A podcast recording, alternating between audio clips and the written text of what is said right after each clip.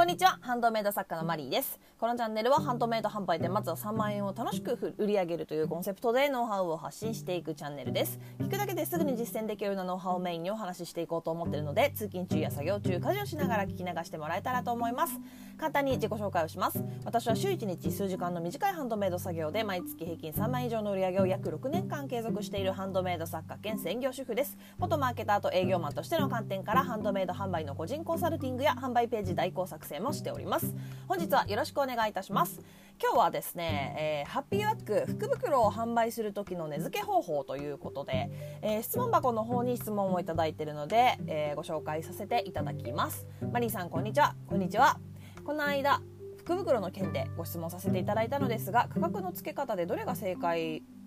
はないと思いますが見当があまりつかないので少しアドバイスをお願いします。例えば普段出している価格の何パーセント減とかいくつ入れたら1つ何千円程度のものをプラスするとかなど冬に向けて頑張りたいです。ということで、えご質問ありがとうございます。今日はですね実は台本的なものを書いてません、えー、いきなり回答する感じになるのでちょっと具だったらごめんなさい。ねあのそうですね。うん。これが正解っていうのはないですね。でも私だったらというか世間一般的に考えてですね。私が販売の仕事をしてた時、えー、ウェブマーケティング通販のサイトを作る仕事をしてた時は例えば、えー、1つ1000円のものだったら700円から800円ぐらいにしちゃうかな。それを3つ入れてその3つの値段にするとかにします。20だからものによるよね。でもこれってね 2, 2割減3割減ぐらいかな。うん。でものによっては半分にしちゃってもいいとは思うんですけどただこれあの注意しなきゃいけないのがあの単価はより下にはならないように絶対に。それだけは言えますね。それだけは正解です。あの単価よりも下回らない。あの自分の時給とかね。そのそういうところはもう絶対下回らないようにしなきゃいけないから。そうですね。1,000円だったら、うん、800円700円ぐらいにするとか。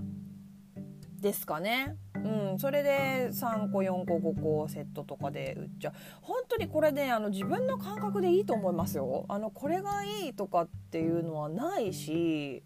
あの福袋とかになると余計にお客様から見て相場ってよく分かんなくなると思うしっていうか福袋とかハッピーバッグ的なものを作ってる人をリサーチした方がいいですね。うん、っていうのはあります。やっぱそういうのを狙っているとかそういうのが好きなお客様っていうのも絶対いるじゃないですか。だから何か買うって言った時に必ずその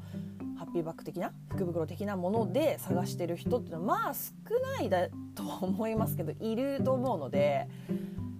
し、まあ、参考になりますよね普通に。だから自分、えっと、ハッピーバッグとか福袋でで自分のと同じカテゴリーの人を探してみてで、えーと、どのぐらいの価格のものをどのぐらいの割引な感じで売ってるかっていうのを見てみてもいいかなと思いますね。でも本当にこれ正解ないので。うん、私だったらさ、うん、そうですね。2割3割引きぐらいでまとめて売るっていう感じでやっていいと思います。冬に向けて頑張りたい。あそっかそっか。福袋ね。冬に売る福袋って感じ。でこれでも福袋じゃなくてもいいんですよね。そのハッピーバッグでもいいんですよ。あの急にハッピーバッグ販売しますイエーイみたいな感じで あの急にね作家さんのノリでなんかサマーハッピーバッグ売りますとか残暑お見舞いハッピーバッグとかもう何だってできるじゃないですか自分がオーナーだからね。自分イベントみたいなの作っちゃうんですよ。自分ブランド記念日みたいなのでもいいしそういう時に別にその冬を待たずと冬にやっぱりでもでもでもでもでも言うてもね言っても冬の福袋っていうのはあの日本全国ねあのリアルな店舗でもやるしあのハンドメイド販売サイトでも盛り上がりますよね、うん、だからそれは絶対にありだと思いますね。でもその冬じゃなくてもいいんだよっていうことは、まあ、一応伝えておきおきます。っていう感じですね。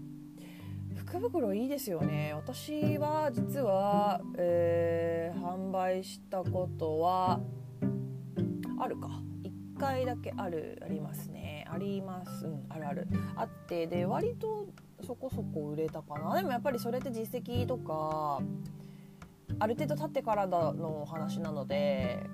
ね、誰もが福袋出せば売れるよということではないんですけどやっぱそれも見せ方ですよね。で福袋で前どこかでお話ししたかもしれないですけどあの1つか2つだけ何が入ってるか見せるっていうのも手なんですよ。うん、なんかなんていうのかな？価格がついてるおまけ的なノリにしちゃうっていうんですか？例えば福袋の中に3点入ってますよって言って12点見せちゃう。で、えー、12点何が入ってるか分かんないって。これって結構楽しいというか安心感もあり楽しみもある。必ずこれは目に見えてるこれは手に入るけどあと何か分かんないものが入ってるんだなっていうワクワクっていう。そういう売り方ねありですよだいぶ。私もやったことありますねそれは。ていうか結構アパレルブランドとかでもありますよね今ね。あのヨドバシの福袋とかでも。これとこれはもう確定ですみたいな。でそれ以外が分かんないよみたいなのありますよね。うん、だからそういうやり方をあの A 福袋 A セット福袋 B セット福袋 C セットみたいな感じでやってもいいですよね。楽しいですよね。やっぱりその昨日の配信でも言ったんですけどやっぱりその楽しさとかワクワクとかドキドキとかねそういうものを作家も売る売ってるんですよ。てか売った方がいいんですよ、うん、だからこうそうだな。あの見ていて楽しいギャラリーだったりとかやっぱその見ていて楽しいギャラリーにするには作品数ないといけないしいろんなねバリエーションがあった方がお買い物するのが楽しいじゃないですか。なんか3件ぐらいしかね置いてなかったらねなんか楽しくはないですよね、うん、だからやっぱこうエンターテイナーというかねお客様をびっくりさせよういい意味でね。っていう気持ちとかっていうのを私はあのハンドメイド作家にね大事なところだろうなって思うんですよ。でその梱包とかも私結構凝ってあのお金かけてないんですけどお金はかけてないけどお客様が喜ぶようにっていうのは本当に真剣に考えて考え抜いた梱包をしてるのでお金かけてないんだけどね本当何回も言うけどあのお金かければいいってことじゃないので本当にこれってなんかうん。お金をかけたすごい素敵な梱包をすればなんかよくあるじゃないですかドラマとかで。なんかお金持ちのイケメンよりも結局こう誠実な お金あんまりないけど誠実でひょうきんな彼氏選ぶみたいなわかんないけど。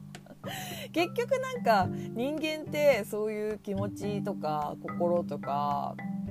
いうところで動かされるというかやっぱ、うん、お金かかってればかかってるほどいいっていうわけじゃないからね。何に対してもそうだと私は思いますね、うん、だからそうですね。そんなこんなでそんなことも考えつつお客様をどうやって驚かせようかどうやってうわーすごい楽しい素敵ってすごいハッピーにさせるかっていうのは本当に真剣に考えてそこを含めて福袋びっくり箱みたいなもんですよね。だからその仕掛けてみてください。という感じで、えー、まとめると,、えーと、私なら私ならというか多分大体の作家さんがそうしてると思うんですけどあの2割3割引きぐらいな感じ。ただやっぱりそのなんだろうあの素材がね高級なものとかもあるとは思うのでその時は1割引きにしちゃうとか。でも1割 ,1 割引きのものと、えっと、3割引きのものと一緒に袋に入れちゃえば